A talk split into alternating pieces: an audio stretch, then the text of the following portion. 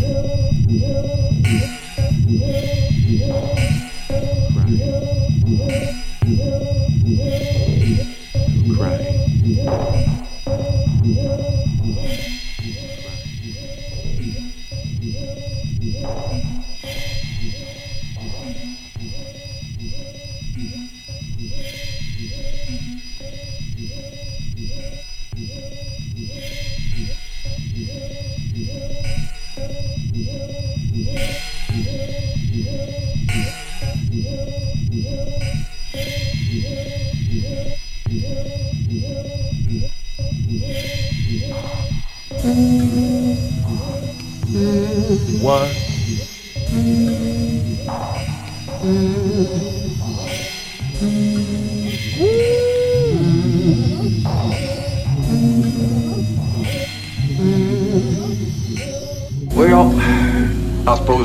But I guess I'll just have to call. What? How on earth are you supposed to vibe around? When can our house begin?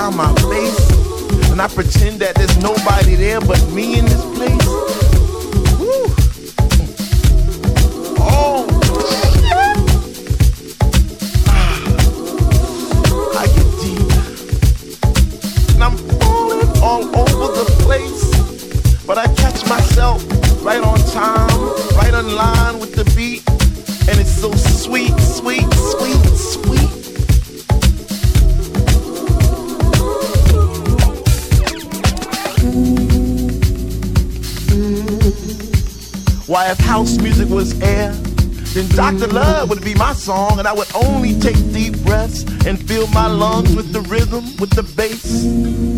I get deep. I get deep.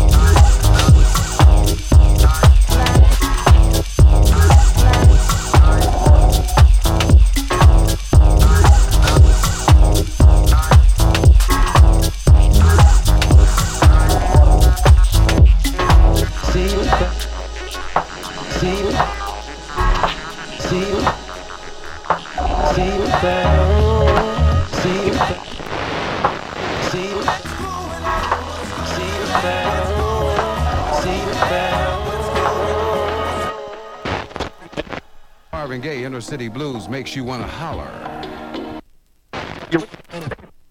Gaye would have been 45 years old Monday. New York disc jockey program director Frankie Crocker describes the loss this way. He was a kind of uh, person you want to be around, soft-spoken, but a very deep, deep talent, and we've lost a big one. Marvin Gaye won a Grammy for his latest blockbuster hit, Sexual Healing. Marvin Gaye, a special tribute to Marvin.